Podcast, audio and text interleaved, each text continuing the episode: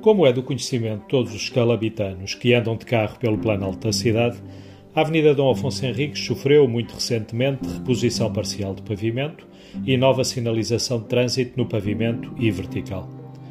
É verdade que estas coisas da fluidez do trânsito e de como orientá-lo estão e devem estar a cargo dos técnicos, de quem à partida sabe mais destas coisas.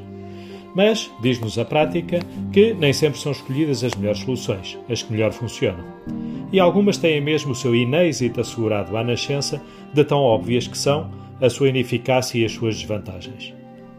Já faz tempo que aqui falei convosco sobre a inconveniência de, na rotunda conhecida como do Santo em São Domingos, quem vem do Pingo Doce na faixa da direita não poder seguir em frente. E há menos tempo abordei por alto as obras da Avenida António dos Santos e parte da Rua Vasco da Gama. São só dois exemplos, e ao último voltarei certamente quando as obras estiverem concluídas, o que agora se prevê para o final do ano. Mas hoje estamos a falar é da Avenida Dom Afonso Henriques. Julgo eu que alterações de trânsito não podem, ou pelo menos não devem, ser decididas de forma a sobrecarregar mais e desnecessariamente o trânsito em locais já de si congestionados. É o que com estas obras passou a acontecer no Largo Cândido dos Reis, mais conhecido por Rotunda do Shopping. E isto acontece agora, mais ainda, por duas alterações.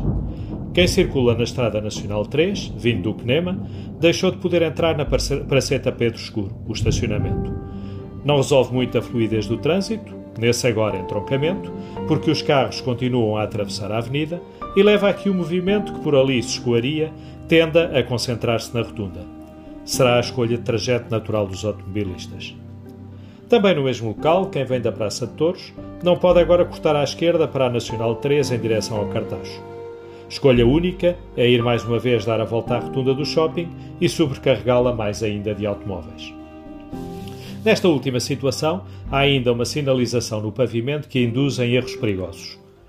Para ser óbvio que não se pode cortar à esquerda, o traço deveria ser contínuo, ladeado por um tracejado do lado da descida, e não só o tracejado. Passem por lá, pois talvez só assim o percebam bem.